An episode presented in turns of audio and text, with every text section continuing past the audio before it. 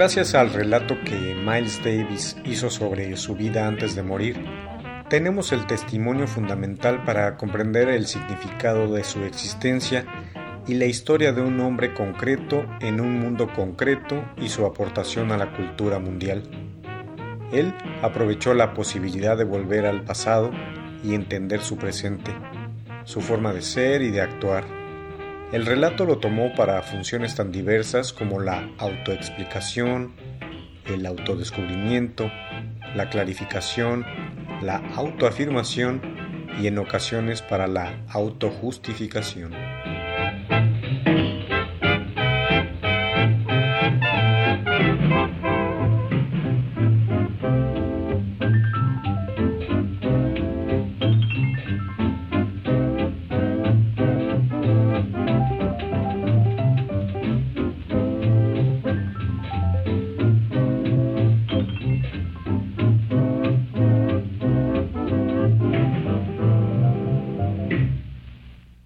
Miles Davis. Miles Davis.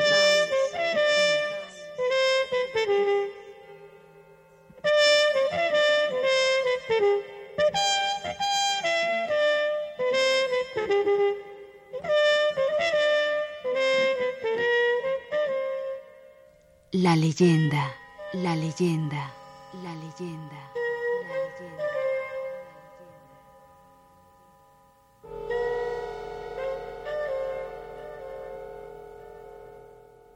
Mi hermano Vernon nació el año en que la bolsa de Nueva York se hundió.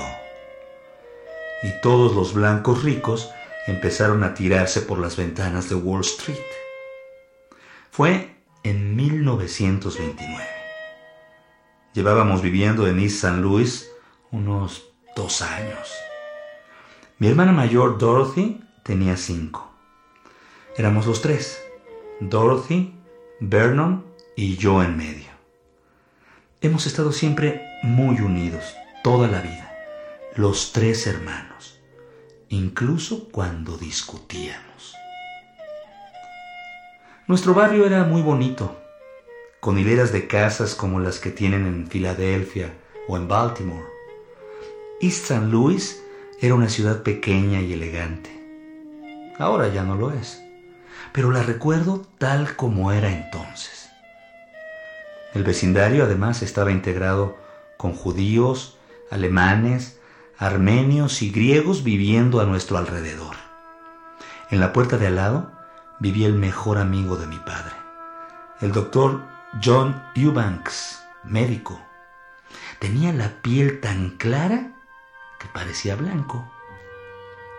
La esposa del doctor, Alma o Josephine, ya no recuerdo, también era casi blanca, una dama refinada como, como Lina Horn, con el cabello negro, rizado y brillante. Mi madre me enviaba a casa del doctor a buscar cualquier cosa y allí estaba su esposa, sentada, con las piernas cruzadas, más refinada que nada. Tenía unas piernas estupendas y no le importaba exhibirlas, no, al contrario. En realidad, lo tenía estupendo todo. Por cierto, el tío Johnny, que era como llamábamos a su marido, el doctor Eubanks, me regaló mi primera trompeta.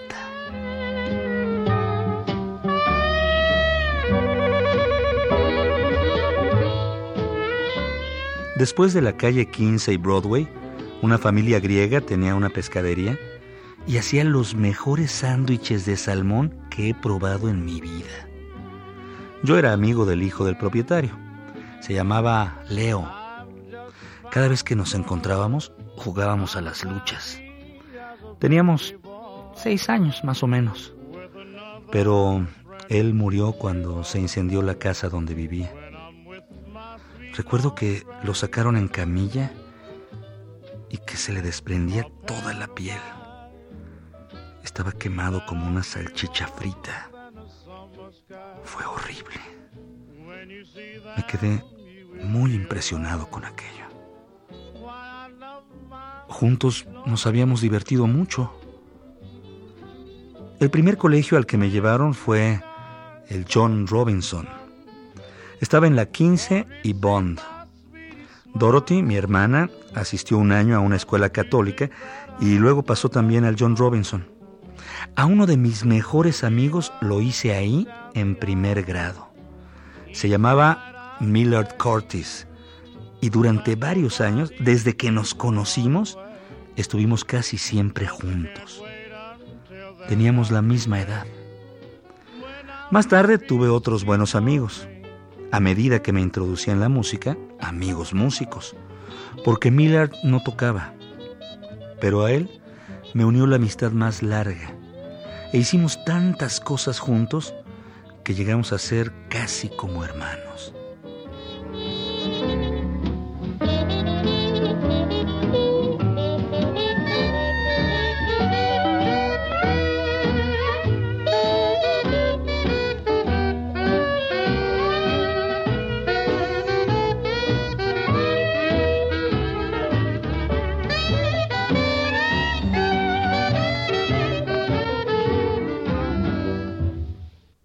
Él estuvo presente en mi fiesta de siete años.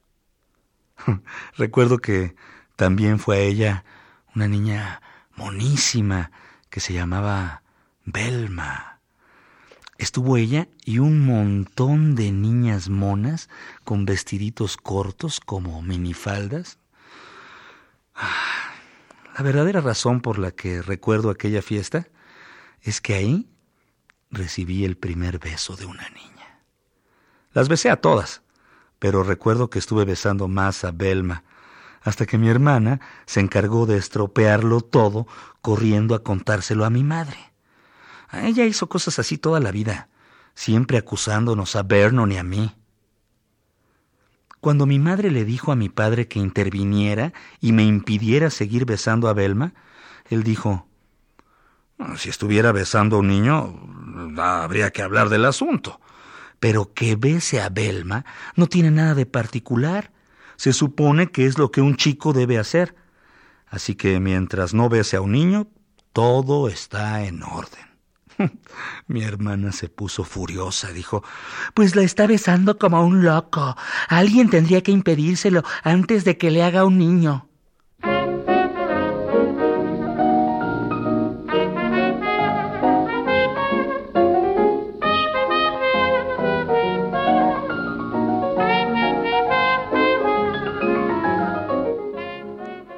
Más adelante, mi madre me dijo que lo que hice había estado muy mal, que no debería hacer aquellas cosas y, que de haberlo sabido, no hubiera querido tener a un hijo como yo, que era tan malo. Terminó dándome unos azotes. Nunca olvidé aquel día, aquella edad. Según recuerdo, solía pensar que nadie me quería porque todos parecían dispuestos a pegarme por uno o por otro motivo. En cambio, nunca golpeaban a mi hermano Vernon. Parecía que él nunca tocaba el suelo con los pies. Para mi madre, para mi hermana, para todos, era una especie de muñequito negro. Lo mimaban que daba asco cada vez que venían a la casa las amigas de Dorothy, se entretenían en bañarlo, peinarlo o disfrazarlo como si fuera un juguete.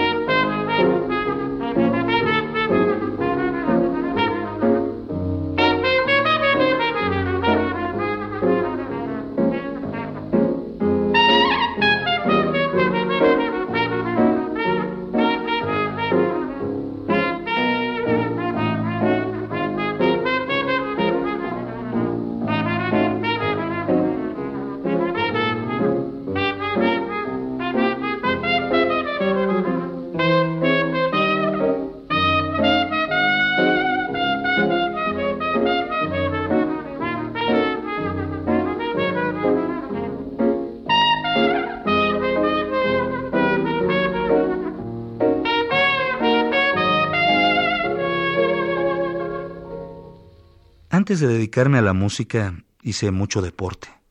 Béisbol, fútbol, básquetbol, natación y boxeo. Yo era un chavito pequeño y delgado. Tenía las piernas más flacas que haya tenido nadie y así han seguido hasta hoy. Pero me gustaba tanto el deporte que no me intimidaban ni asustaban los tipos más corpulentos que yo. Nunca he sido miedoso. Nunca. Y si alguien me gustaba, me gustaba contra viento y marea. Pero si tú no me gustabas, no me gustabas nunca. No sé por qué ocurre así, pero es mi manera de ser. Nunca he sido de otra forma. Para mí, que alguien me guste ha sido siempre una cuestión de vibraciones, una cuestión espiritual. La gente dice que me he vuelto arrogante, pero siempre he sido como soy. Apenas he cambiado con los años. Me gustaba nadar, me entusiasmaba el boxeo. Incluso hoy son esos mis deportes favoritos, los que me gusta practicar. Aprovechaba cualquier ocasión que se me presentara para nadar y la sigo aprovechando. Pero el boxeo lo llevaba y lo llevo en el corazón. Simplemente lo adoro. No puedo explicar el motivo. En aquel entonces escuchaba todos los combates de Joe Louis como todos los demás. Nos apelotonábamos delante del aparato de radio esperando el momento en que el locutor anunciaba que Joe había dejado knockout a otro de aquellos contrincantes. Y cuando ocurría, la comunidad entera de East San Luis enloquecía. Lo celebraba en las calles, bebiendo, bailando y armando escándalo. Pero el escándalo era alegre e inofensivo.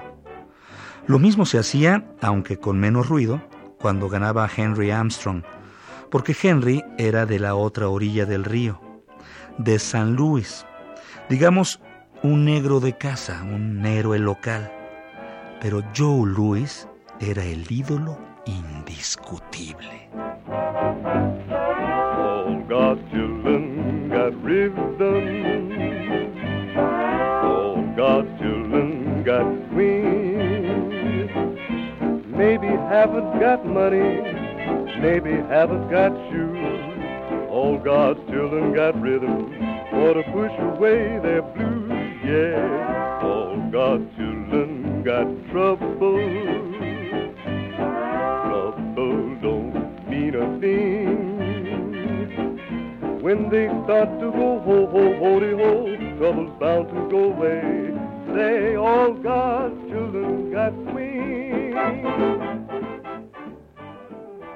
Pese a que me gustaba boxear, cuando era joven no me metía en peleas.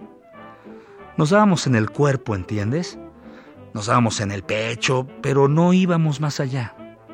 Éramos como cualquier otra pandilla normal de chicos que crecen y la pasan bien. Pero había bandas por todas partes. Bandas malignas como la de los termitas. Y en East St. Louis había algunas realmente perversas. Era difícil como lugar para vivir porque estabas rodeado de tipos blancos y negros que no consentían que nadie les levantara la voz. No me metí en peleas hasta que tuve cerca de, de 20 años. No me mezclé con las bandas mientras era chico porque estaba demasiado entregado a la música. Por causa de la música, dejé incluso de practicar deportes. Pero no te confundas. Me iba a los golpes frecuentemente con estúpidos y pendejetes, en especial cuando me llamaban buckwheat, que es un trigo muy fino de grano negruzco. ¿Por qué? Porque era pequeño, flaco y negro. No me gustaba aquel mote, de modo que si alguien me lo soltaba, tenía que pelear. No me gustaba el apodo porque detestaba su significado, lo que representaba, aquella falsa y estúpida imagen estilo farina, el de la pandilla que los blancos tenían de la gente de color. Sabía que yo no era de aquella manera, que procedía de una familia donde se era alguien y que siempre que cualquier idiota me aplicaba aquel mote, pretendía burlarse de mí. Sabía ya entonces que se tiene que luchar para proteger lo que uno es. Por lo tanto, mis peleas fueron un buen montón. Pero nunca entré en una banda y no me considero arrogante.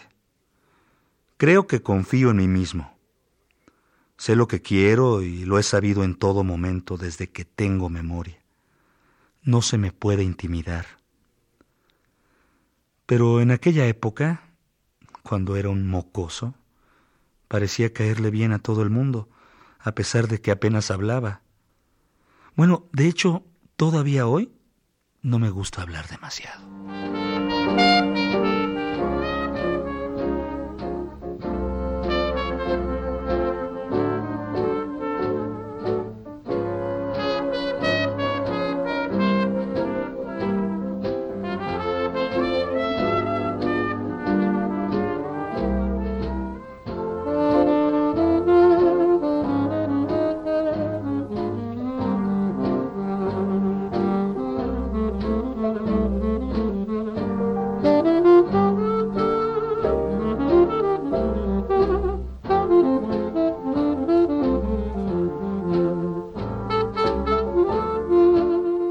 Vida era todavía más difícil en las escuelas que en las calles.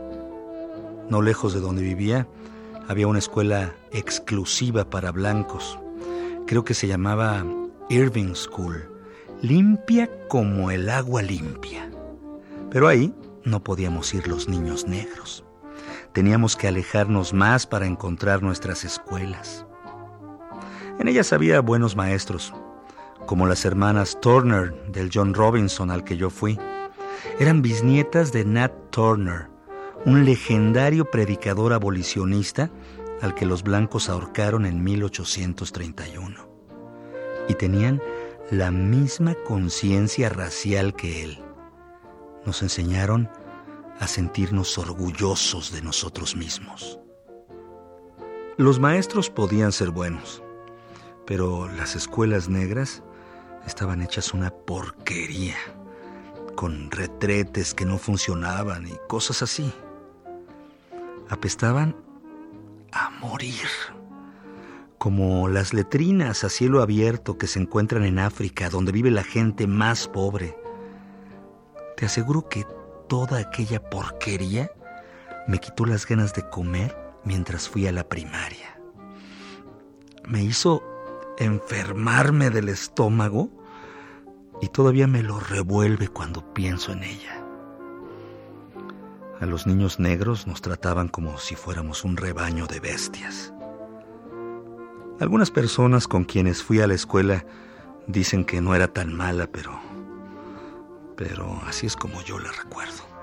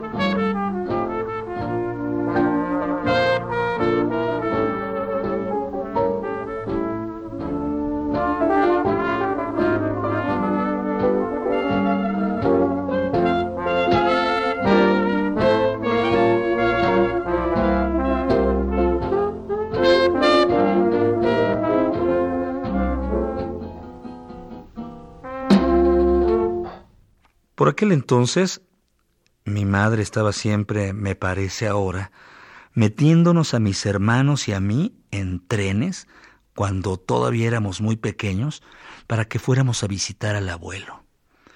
Nos prendía unas etiquetas con nuestros nombres, nos daba cajas con pollo frito y nos instalaba en el tren. Oh, aquel pollo desaparecía apenas salíamos de la estación. Luego pasábamos hambre todo el trayecto hasta que llegábamos. Inevitablemente nos comíamos el pollo demasiado pronto. Nunca lo hicimos de otra manera. Nunca aprendimos a comer el pollo despacio. Estaba tan bueno que no podíamos esperar.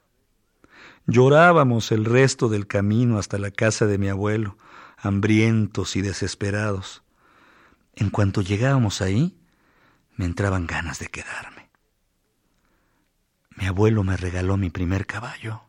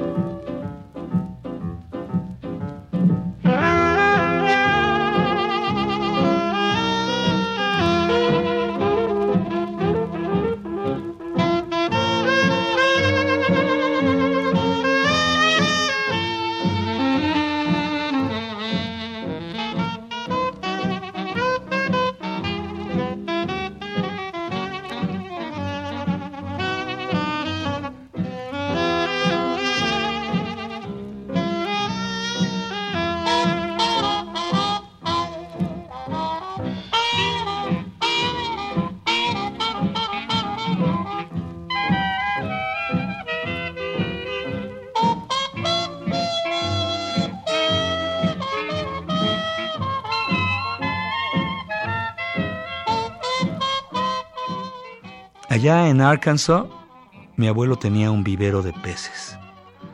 Pescábamos de la mañana a la noche baldes de peces, toneladas de peces. Comíamos pescado frito todo el día. y no te digo lo bueno que era. Coño, qué pescado frito. Y siempre corriendo y jugando sin parar, montando a caballo, a la cama temprano, levantarse temprano y lo mismo al día siguiente y al otro. Ah, estar en la granja con mi abuelo era la gloria. Él medía un metro ochenta. Tenía la piel castaña y los ojos grandes. Se parecía en cierto modo a mi padre, pero era más alto. Mi abuela se llamaba Ivy y nosotros la llamábamos Miss Ivy. Recuerdo que hacíamos infinidad de cosas que jamás podríamos hacer en una ciudad como East St. Louis. En una ocasión, mi tío Ed y yo, Ed era el hermano menor de mi padre y un año más chico que yo, salimos una mañana a reventar las sandías del abuelo. Casi todas. Íbamos de una parcela de sandías a otra y reventábamos todas las sandías que encontrábamos. Le sacábamos el corazón, el centro. Nos comíamos alguno, pero a la mayoría los dejábamos por ahí tirados.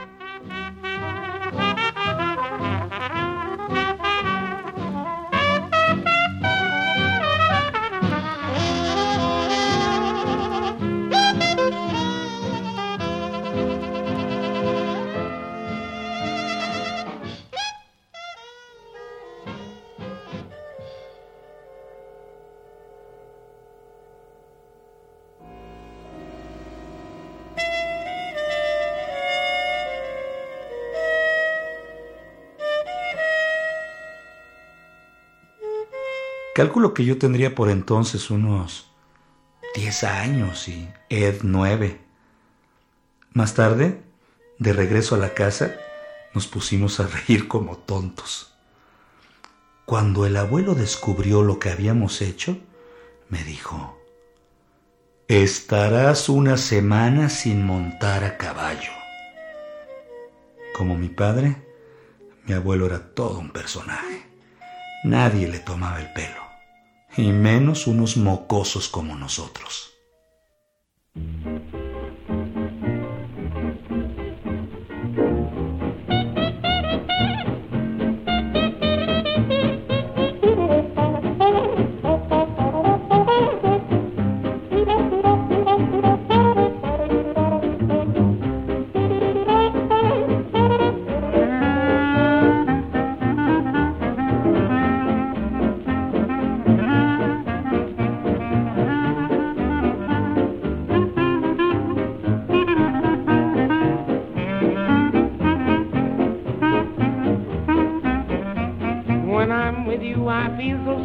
Right in my shell, I wanna crawl. Wonder why I had to fall for you, oh, you dog. Why do you make my life so tough? It seems I can't love you half enough. You're so heavenly, much too much for me. I wish that I were twins, you red big baby kin, so I could love you twice as much as I do. I'd have four loving arms to embrace you, four eyes to idolize you each time I praise you. With two hearts twice as true, what couldn't four lips do? When four ears you sing, I'm yours. You grand big baby kin, wish that I were twins, so I could love you twice as much as I do.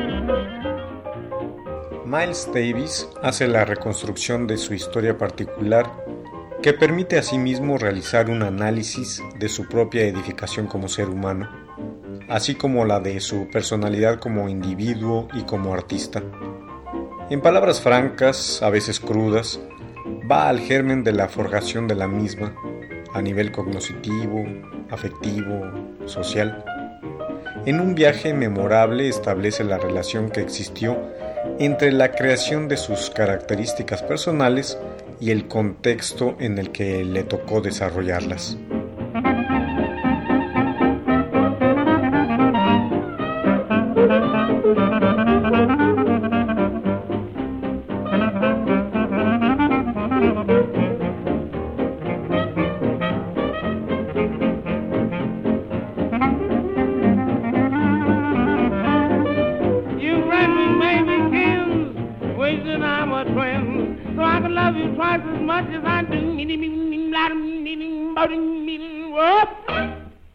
Miles Davis.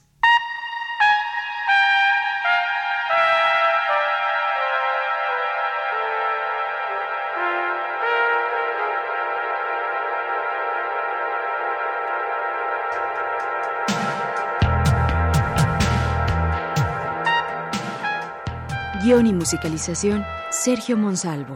Voz, José Ángel Domínguez.